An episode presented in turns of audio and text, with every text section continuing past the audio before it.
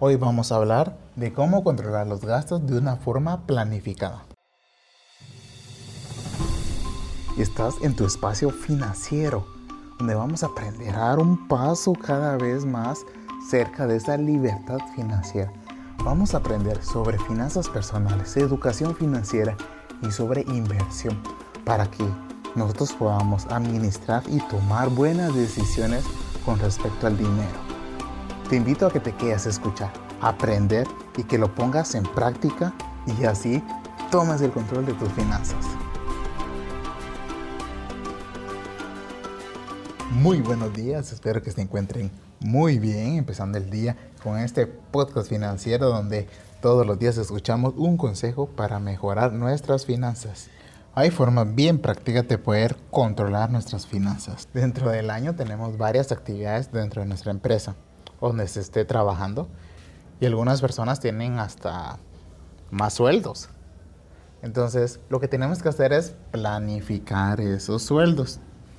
Tenemos que observar cuánto ganamos, cuánto vamos a ganar en, esa, en ese preciso momento y poderles darle un objetivo. El objetivo no es gastarlo, el objetivo es ver nuestras necesidades y cómo estamos. Pueda que ese dinero nos vaya a servir para invertir, comprar un activo, para ahorrar, destinarlo a algo que verdaderamente nosotros vamos a, a utilizar o le vamos a sacar provecho. Si es para salir deudas, también se puede. Pero lo que tenemos que hacer es poderlo planificar. Ahora viene el por qué. Porque con esa planificación nosotros vamos a también a tener ya listo nuestro presupuesto. Y ese presupuesto mensual ya solo descartamos del, del salario.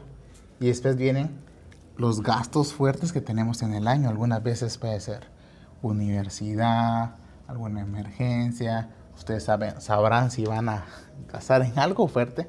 Ustedes tienen que tenerlo ya establecido y poder nosotros destinar un dinero para eso y así poder estar más tranquilo cuando llegue a esa fecha y no ir por un préstamo que nos van a cobrar intereses y bueno, ya saben esa historia. Entonces lo importante es planificar también los gastos fuertes a través de nuestra planificación anual.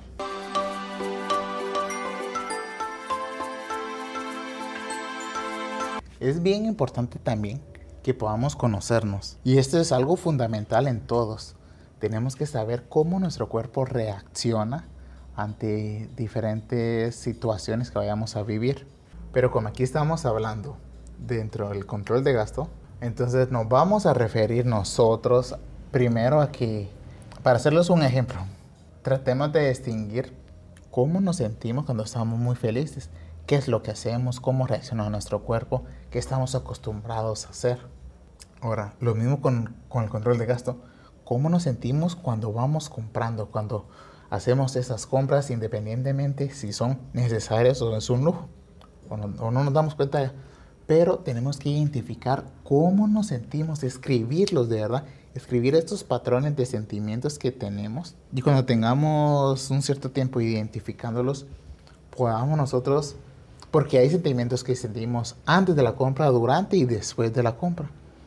Ahora, si podemos identificar los que son antes de la compra, podemos hacer otra actividad, podemos cambiar esos sentimientos, podemos, por ejemplo, si sentimos un tal sentimiento, tal emoción en el cuerpo, o no sé cómo, ¿verdad? Lo sienten las demás personas, el sentimiento de querer gastar, y cuando lo vamos sintiendo, entonces, como ya sabemos cómo también nos sentimos cuando somos felices, podemos usar esos sentimientos de la felicidad en vez de los de gasto. Y así es como podemos, una forma de ir controlando nuestros impulsos de gasto, de querer ir a comprar cosas o lujos que tal vez no vayamos a necesitar.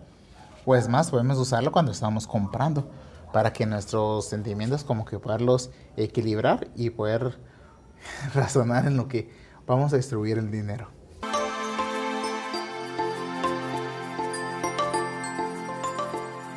Y un buen consejo antes de terminar es que todos podamos tenerle un tope máximo a los gastos.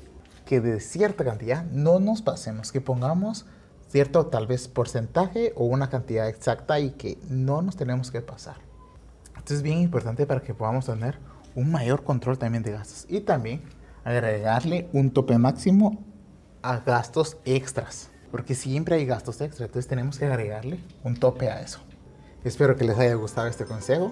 Si tienen alguna duda, pueden inscribirme. A los que me escuchan por YouTube, les agradecería un, un like y comentar y que se suscriban a las demás plataformas de podcast en Spotify, que lo compartan algún amigo, algún familiar, a alguien que le vaya a servir este podcast. Y me despido diciéndoles a ustedes como siempre, que todos podemos ponerle orden a nuestras finanzas. Tengas un buen día.